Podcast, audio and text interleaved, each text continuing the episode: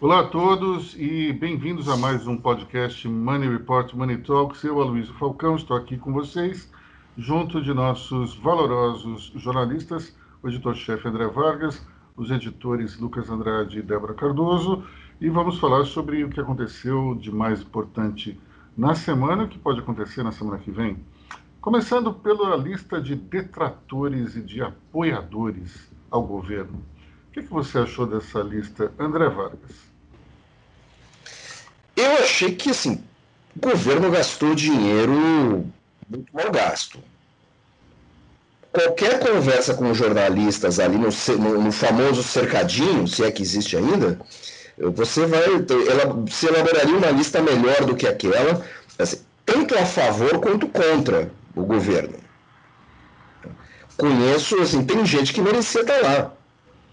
É interessante porque eu achei que a lista está um tanto quanto incompleta. Se a gente pensar de uma maneira mais assim fria e calculista, por exemplo, não tem ninguém das revistas semanais. A impressão que eu tenho é que ou o Planalto não se importa com o que acontece nessas publicações, ou então simplesmente uh, o terceirizado, aí, a empresa que fez essa lista, tem uma percepção diferente, por exemplo, da minha. Dentro dessa, dentro dessa lista, a gente pode enxergar claramente que nas revistas semanais existe um foco de crítica em relação ao governo, não só em relação a jornalistas específicos, mas às publicações inteiras, em, algumas, em, em alguns casos. Tem matérias, capas, enfim, não dá para entender exatamente o porquê desse tipo de exclusão. Mas além desse caso, tem inúmeros outros jornalistas que ficaram de fora, na lista, digamos, do, daqueles que estão na coluna do contra, e outros também que ficaram fora da lista a favor. Um exemplo que a gente estava citando aqui antes era até o Alexandre Garcia. O Alexandre Garcia era tão percebido como um jornalista que está com uma visão favorável ao governo que muitas vezes os bolsonaristas utilizam o nome dele para dar autoria a um texto apócrifo. É interessante como o Alexandre Garcia não aparece ali na lista dos, dos favoráveis. Então, provavelmente, ou ele deixou de ser favorável e nós não estamos sabendo, ou então é, esse trabalho foi realmente bem mal feito. Bom, falando Falando ainda do, do dessa questão é, política, nós temos uma notícia interessante nessa semana, que foi a, o anúncio do, de, da nova atividade de Sérgio Moro. Sérgio Moro será diretor de uma consultoria e vai tocar uma área é, que será de investigação, compliance. Lucas, conta para a gente melhor isso. Então, Aloysio, no último domingo, quando todo mundo estava é, atento às eleições, saiu essa notícia que o Moro é, arrumou um emprego na iniciativa privada, né, nessa consultoria. Ele falou que vai atuar para é, colaborar para as empresas fazerem o bem, fazerem as coisas é, certas. Só que entre a, a lista de, de clientes dessa consultoria está a Odebrecht, Debrecht foi uma das empreiteiras mais atingidas pela Lava Jato, que era é, o Moro julgava os casos da, da Lava Jato. O Moro fala que não tem, não vai ter nenhum conflito de interesses aí, até por conta do, do contrato dele e tudo mais, mas é, é um tanto esquisito. Você, um ex-juiz que é, atuou para, vamos, vamos falar, a, a Odebrecht praticamente quebrou, era uma das principais empresas brasileiras, é, foi destroçada aí por conta da Lava Jato. E agora o Moro vai atuar na empresa que está atuando na recuperação judicial da, da Odebrecht, né, que está ajudando a Odebrecht a se, se reerguer. Além da Odebrecht, a gente tem outra empreiteira, acho que é a OAS. Então, assim, foi essa ida do Moro à iniciativa privada, é, ele tem todo o direito, isso era um tanto quanto óbvio, né, depois da saída dele para o governo, só estreou um pouquinho esse movimento de você trabalhar é, para uma empresa que atua para a Odebrecht. É, é interessante porque isso aí é um caso perfeito de, digamos, é, situação de relações públicas mal conduzida. É, em algum momento, ninguém parou para pensar que, que iria ter esse tipo de reação, porque eu, eu, eu conheço até as pessoas dessa consultoria e tenho certeza que, que essa informação de que há uma cláusula no contrato de Sérgio Moro que o impede, que, que impede que a empresa é, misture é, questões relativas ao Odebrecht e a atuação dele, só que é, fica aquela história da imagem de César, né, da mulher de César. É, você não, não basta você ser honesto, tem que parecer honesto também.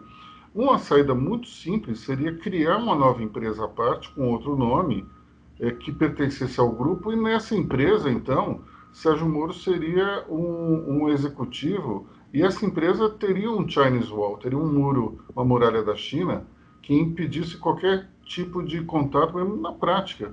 Só que daí é tal história. Esse tipo de situação é geralmente muito mal avaliada pelas empresas. As pessoas não param para pensar, puta, vai ter algum tipo de confusão, vai ter um, uma má recepção. É, especialmente nesse caso, Sérgio Moro ele conseguiu arregimentar a, a fúria da direita é, mais extrema, porque deixou o governo Bolsonaro e deixou o governo Bolsonaro fazendo críticas, e também ele já tinha uma, uma má vontade enorme por parte da esquerda, porque, afinal de contas, o ex-juiz botou o ex-presidente Lula na cadeia. Então, existe uma massa enorme de pessoas que simpatizam com o Moro, mas outra massa enorme também que antipatizam.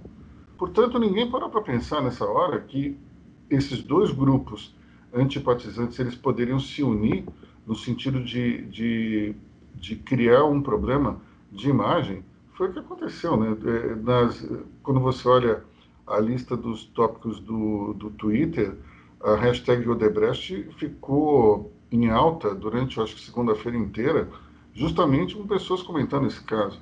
É, o, eu te diria que o nível de, de gente defendendo o Moro versus o, número de críticas é, foi bem menor, né? Bom, Lucas e André querem falar sobre o tema.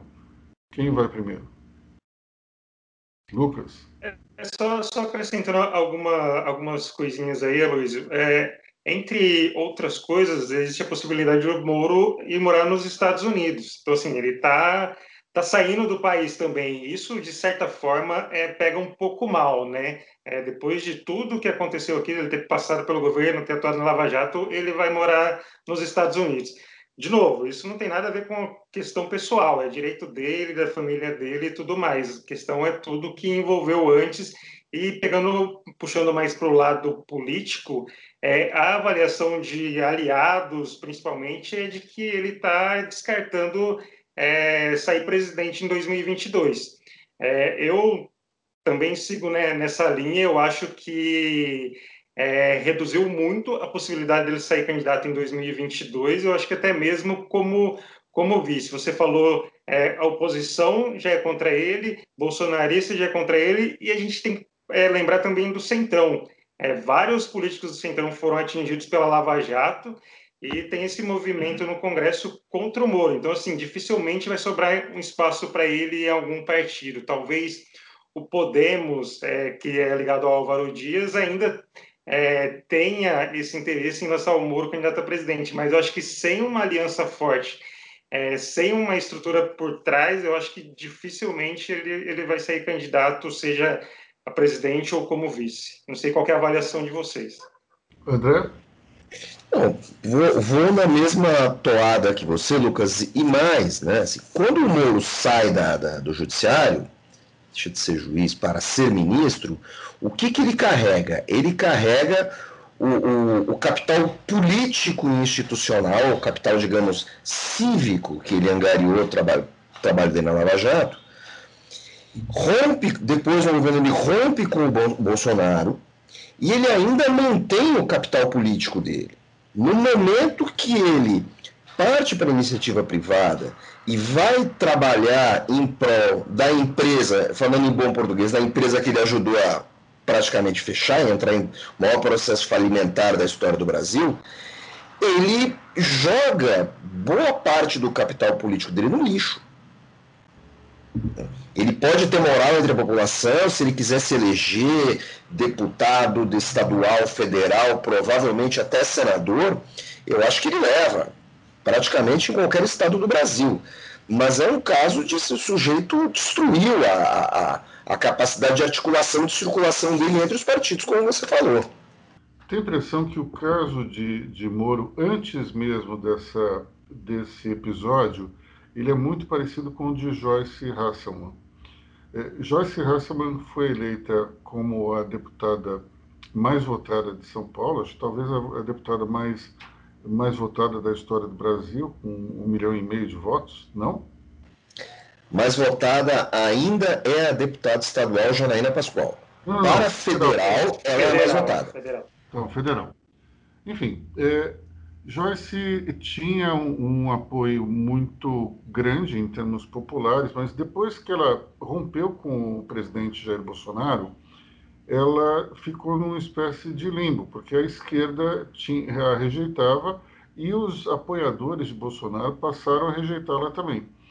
Portanto, ela, ela, ela obteve aí um apoio de um grupo muito pequeno de pessoas, é, do ponto de vista estatístico, né? ela teve se não me engano, 2% dos votos na, no primeiro turno.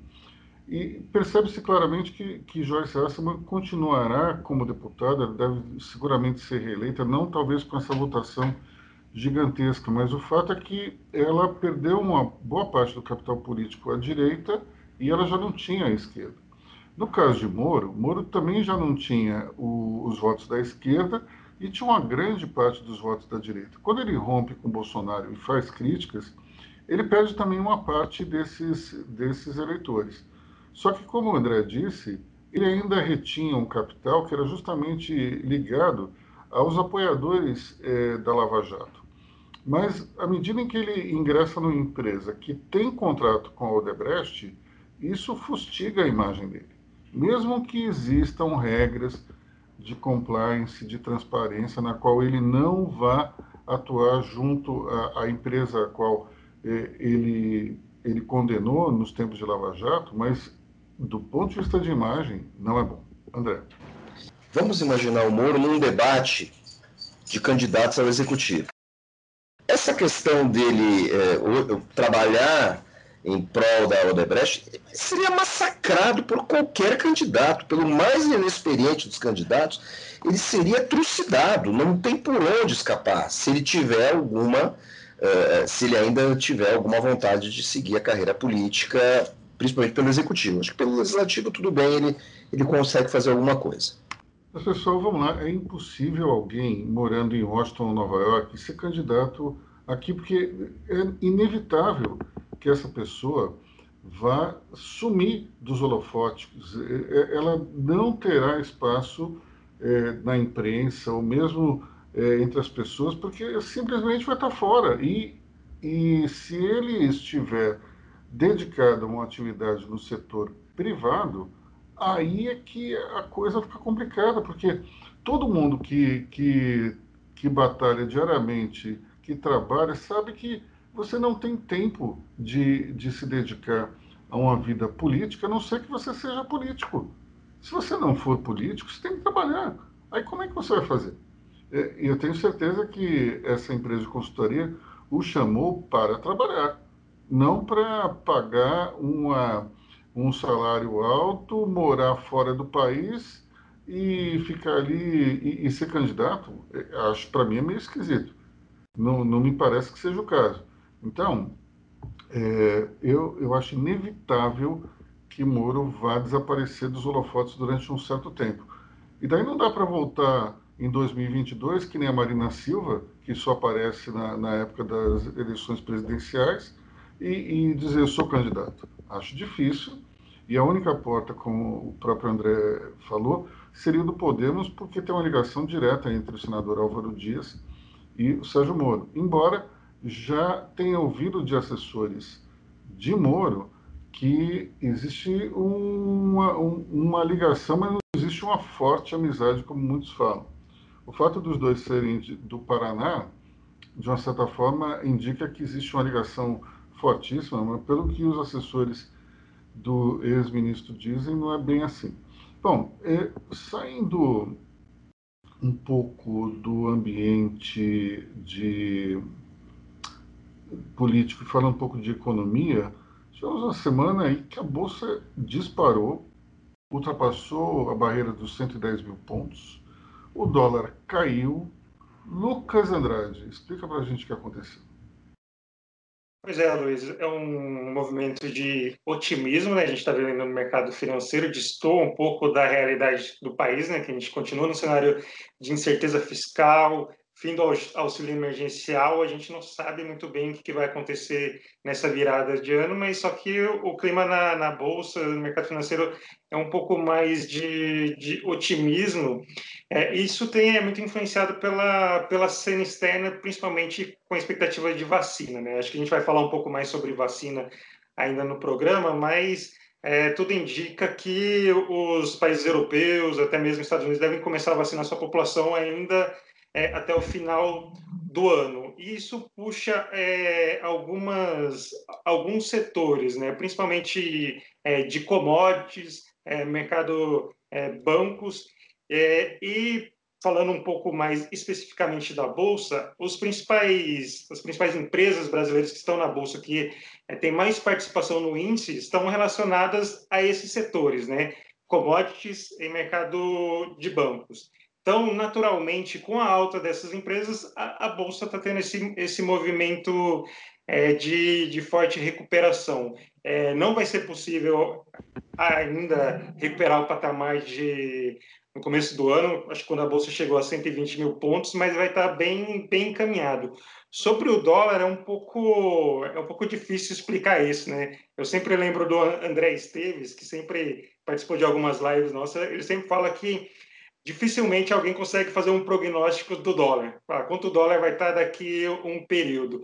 É, parece que isso é um movimento muito mais de, de correção, né? Acho que está no, no, patamar mais adequado. A gente viu aí nos últimos meses, chegou a bater em seis reais. Eu acho que é mais um movimento de, de correção mais é, do que ele realmente está tá valendo. Mas basicamente é isso. Mas será que não tem a ver, não tem um fator que, que liga esses dois fenômenos, que é a entrada dos investidores estrangeiros ou a volta dos investidores estrangeiros, porque de um lado ele pode pressionar a compra de ações e de outro lado ele pode também pressionar o dólar para baixo, já que está entrando de moeda estrangeira, e isso poderia eventualmente interferir nessas duas pontas, você não acha?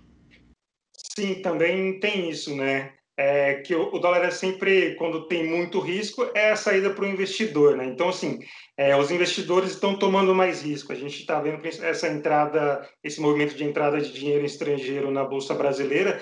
Certamente isso também é, está, está influenciando. É, acho que tem, tem, tem ligação também com isso. Agora, ontem o, o, nós tivemos a notícia de que o trimestre, o PIB trimestral subiu 7,7%. Apesar de ser um, um, recorde, foi um resultado abaixo do esperado. E, Débora, o que, que os economistas estão falando? Você que falou com o FGV ontem, o que, que os economistas estão achando desse 7,7%? O que, que eles estão achando para o próximo trimestre? Bom, sobre o PIB, a questão foi foi um movimento de acordo com Guedes, foi abaixo do esperado, mas que os economistas olham com bons olhos e esperam aí que seja um movimento de V no, no gráfico, ou seja, que por mais que tenha tido aquela queda super abrupta ali no segundo, segundo tri, que daqui para frente só, só cresça, que não, não espera um movimento de, de W, como eles falam. Então ele, eles olham com bons olhos, mas ainda com muita cautela, porque ainda temos ainda o último tri do ano e temos que ver como que vai fechar esse ano aí, que ainda é um ano que vai fechar em queda, vai fechar com, com o PIB ainda muito afetado. Agora, você fez uma nota a respeito disso, e, e eu lembro que quando a gente conversou a respeito é, de, dessa pauta, é, eu tinha perguntado quanto é que a economia brasileira tinha que crescer no último trimestre para que a gente chegasse ao zero a zero E, se não me engano, seria 2,5, é isso? Isso. Para a economia ficar no zero a zero, teria que ser nesse último TRI 2,5 para poder começar o ano de 2021 aí bem zero a zero a partir já de agora. Ou seja, é uma tarefa um tanto quanto difícil, não impossível, eu diria, mas é, dificilmente o país vai, vai chegar ao final do ano com uma queda é, diferente de 4, 4,5%. Infelizmente é o preço da, da, da pandemia, né? Débora. É, então, os economistas, né, na, na nota aqui da Getúlio Vargas, eles falam que se as coisas continuarem indo bem e crescendo e nesse movimento em V, o esperado é que 2021, que as coisas, 2021, 2022, desculpe, 2022 que a economia possa voltar aí ao pré-pandemia. Senão, não. Então 2021 ainda vai ser um ano arrastado. 2022, pré-pandemia, pré... vamos lembrar que pré-pandemia não estava exatamente essa, essa maravilha toda, mas era pelo menos melhor do que o atual, né, Lucas? É, acho que a gente já destacou isso em outros, outros programas, mas é sempre bom lembrar, quando a gente falar nessa recuperação em V, essa retomada em V, não é bem assim, né? Muitos economistas falam que é uma é, recuperação em K, com alguns setores, principalmente a, a indústria é, e o comércio crescendo bastante, mas a gente vê, por exemplo, os serviços ainda não está conseguindo recuperar, ainda não conseguiu recuperar tudo. A gente vê setor de serviços, principalmente restaurantes, é, as empresas aéreas ainda estão sofrendo é, muito, vão ser as últimas a ter essa, essa retomada. Então, assim, o Paulo Guedes gosta de falar de uma recuperação em V quando ele pega a economia como um todo, mas se a gente for analisar cada setor, o único que deve fechar o ano com crescimento é, sobre o ano passado é a agricultura. A agricultura, é, assim, caiu no terceiro trimestre, por conta de alguns fatores, caiu acho que 0,5%, mas quando você faz a comparação com o ano passado, é o único setor que deve fechar o ano no positivo. Bom, é, a, gente tem, a gente tem essa questão aí do, da figura do K um tanto quanto emblemática, porque de fato uma perna do K vai para cima, outra vai para baixo, e tem uma que desaba, né? Que é justamente aquela que está é, no sentido horizontal. Você tem setores que desapareceram. É impressionante como a pandemia conseguiu dizimar certos mercados que até foram bastante interessantes. Por exemplo, o turismo desabou de uma maneira absurda. O próprio, a própria área de eventos também desapareceu. Você pensar que é, boa parte da economia de São Paulo estava ligada ao turismo de negócios e aos eventos, esse dinheiro todo sumiu. Quantas feiras a gente deixou de ter? Quantos eventos a gente deixou de ter? O, o dinheiro parou de, de, circular nessa área totalmente. Então, de fato, você tem altas, você tem quedas e tem desabadas, né, que, que não serão recuperadas tão cedo. Vou falar um pouco da segunda onda, vacinação. Nosso grande setorista é, desse assunto aí, André Vargas. Como é que estamos nesse quesito? Bem, as notícias que vêm de fora são boas e as notícias que vêm aqui do Brasil são contraditórias e, e, e confusas, quer dizer, continua tendo muito ruído.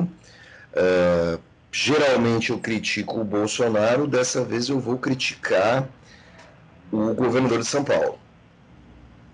João Dória, porque claramente começou a usar a, a questão da vacina, agora a vacina da AstraZeneca, a vacina de Oxford, está muito próxima de ser aprovada, uh, uh, só que em compensação a isso, a, a Coronavac, é a vacina que o governo de São Paulo investiu, está numa fase mais adiantada, está pronta para produção no Brasil, e o Dória está falando em brasileiros de São Paulo, está usando ali um discurso já eleitoral, quando talvez deveria ter uma postura um pouco mais de estadista para se contrapor a Bolsonaro, né? que fica que fica jogando, dizendo que uh, a aprovação da Coronavac, que é a vacina chinesa, não vou usar esse termo, pode demorar, depende de outras coisas e tal. O Dória não precisaria fazer esse papel. não, não precisaria tentar assumir esse protagonismo político. Ele, ele, ele já tem um bom capital aí uh, nessa questão de ter apostado numa vacina que está mais adiantada que as outras. Uh, então, tem um ruído desnecessário e, por parte do governo, nós temos uh, a falta de um plano consistente de vacinação, seja lá para qual vacina for. Eu estava lendo um jornal de Angola que caiu na minha mão Angola já tem um plano de vacinação. E o Brasil ainda não tem. Sendo que o ministro da Saúde, o, o general Pazuello, é um general de divisão do Exército e, e é, está abaixo de general de Exército, mas uma das funções principais de um general de divisão, pelo menos dentro do Exército, é o papel logístico. Os generais de divisão eles são gestores do negócio todo, gestores das Forças Armadas. Eles lidam com planilhas e planejamento. O governo brasileiro não está se preparando para nada disso. Seja qual for a vacina, nós temos aí a possibilidade de usar talvez a vacina da Pfizer, essa que tem esse, essa questão eh, de eh, ela precisar ser transportada em baixíssima temperatura. Alguma coisa pode ser feita. O governo novamente está demorando muito para apresentar uma solução. Está mais preocupado em ter essa, esse embate com o governo de São Paulo, que diz que vai vacinar de qualquer jeito. Quer dizer, se vai vacinar de qualquer jeito, é, é, o governo de São Paulo está contrariando a lei. Porque precisa de autorização da Anvisa, sendo a Anvisa ou não um órgão politizado a favor de Bolsonaro. Estamos novamente fazendo o que a gente faz melhor na área pública, que é tudo errado. A Débora quer falar. E até pegando esse gancho do André, eu acho muito estranho, é, nós aqui não temos um plano de vacinação, quando nós aprovamos uma MP de quase 2 bilhões para a vacina de Oxford e tal, e não, não tem um plano, não tem nada apresentado. Eu, eu acho muito até esquisito isso. Como é que você aprova um, uma verba tão alta de vacinação se você não tem um plano para resolver esse problema?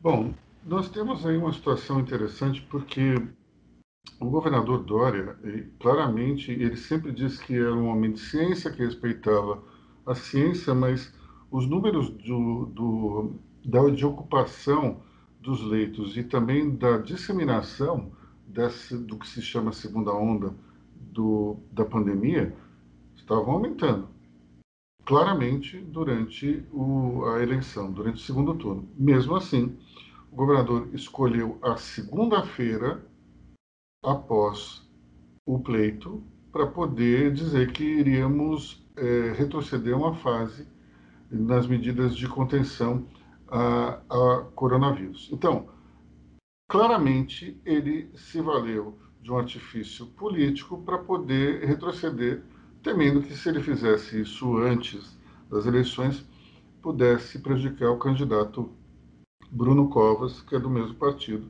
e é, e é, digamos, do mesmo bloco político. Isso é uma coisa meio complicada, porque a gente tem uma situação aí é, de alguém que é postulante à presidência da República, que se coloca como antítese ao, ao presidente Bolsonaro, porque não é negacionista, mas nesse caso ele claramente escorregou o prazo é, para tomar essa decisão. Hoje tem uma entrevista muito interessante do Paulo Chapchap, que é o presidente do Hospital Sírio-Libanês, no jornal Folha de São Paulo. E ele faz alguns comentários em relação a essa segunda onda. O primeiro deles é aconselhando que as pessoas fiquem é, em casa durante a comemoração das festas de fim de ano e que, que digamos, é, fiquem no seu núcleo familiar mais próximo, como houve no Thanksgiving americano. Onde, diga passagem, eh, foi exatamente o que o, o Dr. Shop falou para Money Report há o quê? Duas semanas atrás? Vocês lembram? É, coisa de 10 dias no máximo. Então a gente pode até ter a ousadia de dizer assim, Money Report noticiou primeiro, né? Pois é. Mas, é, além disso, é, o Dr. Chapchap ele, ele fala duas coisas muito interessantes. Primeiro, ele manifesta o, a preocupação com o comércio e com a área de restaurantes. E isso, de fato, a gente não pode deixar de pensar, porque são duas áreas importantíssimas para a economia que foram atingidas de uma maneira extremamente pesada pela pandemia. O que, que o Dr. Chap Chap sugere me parece ser algo bem interessante. Ele sugere que é, os, os restaurantes comecem a utilizar, tenham autorização para utilizar as calçadas de uma forma mais ousada. E ele até vai além. Ele acha que em alguns casos, no fim de semana, as ruas podem ser fechadas para que os restaurantes coloquem as suas mesas é, no asfalto. Isso foi também feito nos Estados Unidos, em algum momento, é, se ocupou algumas ruas é, lá em, não em Nova York exatamente, mas região do Brooklyn, Queens, é, vários restaurantes foram para o asfalto e mantiveram o seu serviço. Em relação aos shopping centers, o Dr. Shop faz uma proposta que, para mim, é extremamente lógica. Ele propõe que se estenda o horário dos shoppings, não que se restrinja, como acontece nessa fase. Nessa fase amarela, nós diminuímos o horário de funcionamento do shopping. E o Dr. Shop faz um, um, um comentário que é de pura lógica. Quando você restringe o horário, você concentra as pessoas. Você concentra as pessoas, é maior o risco.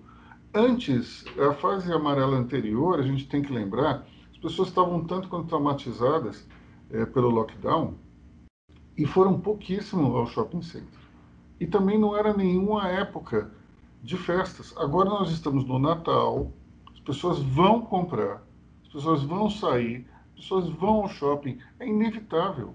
É, eu duvido que exista um movimento é, tão é, maior de e-commerce como já teve até agora. Você vai ter, um, mesmo assim, um contingente muito grande de pessoas indo aos shopping centers. Então a lógica é o seguinte: estenda o horário, porque com, com a extensão do horário você não vai ter concentração de pessoas, você não vai ter aglomeração. Mas parece que as autoridades pensam ao contrário: ah, não vamos restringir. Para quê? E tem uma questão também do transporte público, não é, André? A questão toda são os funcionários que podem trabalhar em horários escalonados. Quer dizer, uma turma entra mais cedo, sai mais cedo. É, a entrada e saída desses funcionários é, num comércio que vai funcionar é, com a mesma quantidade de funcionários mas em horários escalonados, vai fazer com que a entrada e o acesso às pessoas ao transporte público fique mais esparçado, não impacte tanto no transporte público, que é um ponto de contaminação das pessoas. Se você uma estação de metrô, numa dessas estações uh, de distribuição, esses hubs de metrô, como Sé, Barra Funda, você vai ver que tem gente ali. Se você espalhar isso, vai, a concentração vai ser menor. Você até poderia expandir o horário de funcionamento do transporte público ou do metrô, uh, e aí isso fica mais diluído. Mas o que, que acontece uh, no Brasil, a característica do brasileiro? Em vez de você procurar soluções uh, gerais, as pessoas perdem muito tempo. O Ministério Público de São Paulo não apresentou nada, não deu nenhuma sugestão, e é, propôs que os promotores é, entrassem na fila, na frente das outras pessoas. Quer dizer, o, o, o guardinha, o segurança do Ministério Público não vai entrar. A copeira do Ministério Público não vai entrar antes na fila da vacinação, mas o promotor vai entrar. O juiz não pediu para entrar. A Associação dos Juízes.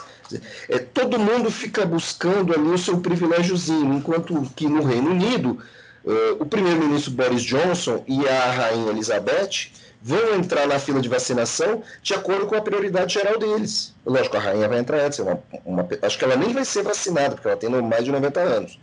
Mas assim, a questão toda é essa: dizer, ninguém apresenta solução para nada, todo mundo pensa no seu umbigo. A rainha também não precisa de vacinação, né? Afinal de contas, é, todo mundo sabe que ela é imortal, então não, não tem nenhum problema em relação ao coronavírus e imagino que ela vai passar aí totalmente incólume pela situação. Para a gente encerrar, só fazer um comentário, que é a notícia que surgiu na semana. O governador João Dória quer demolir o ginásio do Ibirapuera. É, e nessa demolição ele vai construir um shopping center e um hotel. eu fico imaginando o seguinte: nós temos um número enorme de hotéis na cidade, são mais de 1.400. E nós temos um razoável de shopping centers aqui também, se me engano, são mais de 50. Então eu me pergunto, nós precisamos de mais um shopping center? Nós precisamos de mais um hotel? Eu imagino que não. Até porque eh, estamos numa situação na qual as pessoas não estão indo exatamente é, muito ao shopping center, nós temos uma queda no nosso turismo de negócio aqui em São Paulo. Então, é algo extremamente esquisito. O ginásio do Ibirapuera é um projeto da década de 50, é um marco arquitetônico aqui em São Paulo. Curiosamente, o Condefat não quis é, tombar esse prédio, apesar da sua de ser um ícone da ali daquela região do Ibirapuera, que eu não sei se vocês sabem, mas o Parque do Ibirapuera é, um, é talvez o principal símbolo da comemoração do quarto centenário da cidade em 1954, tanto o parque como o prédio da Bienal, como o, o obelisco e o próprio projeto também do, do, do ginásio, tudo isso faz parte de uma só iniciativa. O, a construção do ginásio foi iniciada em 1954, mas terminada somente em 1957. O Monumento das Bandeiras ele teve um início também da sua construção em 1930, se não me engano, mas ele ficou muito tempo parado porque naquela época se cogitou tirar o, o Jockey Club da Rua do Hipódromo, na Moca, e levá-la para o Ibirapuera. Essa confusão só terminou quando se decidiu colocá-lo na Cidade de Jardim, e, portanto, todo o processo de construção do parque e de todas as obras que estão no seu entorno foram, foram iniciadas é, rapidamente para que se comemorasse o quarto centenário da cidade em 25 de janeiro de 1954. É uma pena que o governador ache que essa, esse, essa construção seja descartável. Nós temos aqui no, no Brasil, infelizmente, essa, essa ideia de que o progresso ele pode demolir todos os prédios históricos. No próprio Anhangabaú, nós temos um caso absurdo, que foi a demolição dos dois prédios que chamavam Palácio Monroe. Esses dois prédios, eles ficavam do lado oposto ao, ao Teatro Municipal e eles tinham uma arquitetura bastante clássica e, e, e davam um certo ar europeu ao, ao Anhangabaú naquele momento. Nós tivemos eh, essa demolição, perdemos uma boa parte da nossa história e agora o governador quer fazer o mesmo com o ginásio do Ibirapuera, que, que tem uma identidade muito grande, acho que com a cidade. Eu mesmo posso dizer que eu vi um, um, um Holiday on Ice inesquecível lá, eu vi um, um, show da Disney que marcou a minha infância, eu vi um show da banda The Cure, que é uma das minhas favoritas, quando eu era ainda jovem lá. Então, é uma pena que, que haja esse tipo de coisa. A própria a minha filha, que tem 12 anos, também foi várias vezes é, assistir espetáculos incríveis. Eu assisti a seleção de vôlei de, do começo dos anos 80, se não me engano, 82, ali naquele estádio, o jogador Bernard é, é, fazendo um saque daqueles Jornada das Estrelas, um tanto quanto é, contido, porque afinal de contas o teto do, do ginásio não é tão alto assim, mas é impressionante como existe essa mentalidade dos, dos governantes. Vamos acabar com o passado e vamos construir mais um shopping, mais um hotel. Eu sou contra construir eh, qualquer tipo de, de empreendimento ligado à iniciativa privada, muito pelo contrário. Eu sou um defensor da expansão eh, maior cada vez mais dos negócios. Mas para que fazer ali? Tem necessidade para isso? Eu acho que não. É, um, é bem esquisito. Enfim, meus amigos, vamos ficar por aqui. Nós estamos em mais de 50 minutos de transmissão e nós nos despedimos eh, desejando a todos um grande fim de semana eh, e até sexta-feira que vem. Eu, Aloysio Falcão, dizendo tchau e nossos amigos aqui também. Até semana que vem. Tchau, tchau. Até a próxima. Tchau, tchau, pessoal. Até a próxima.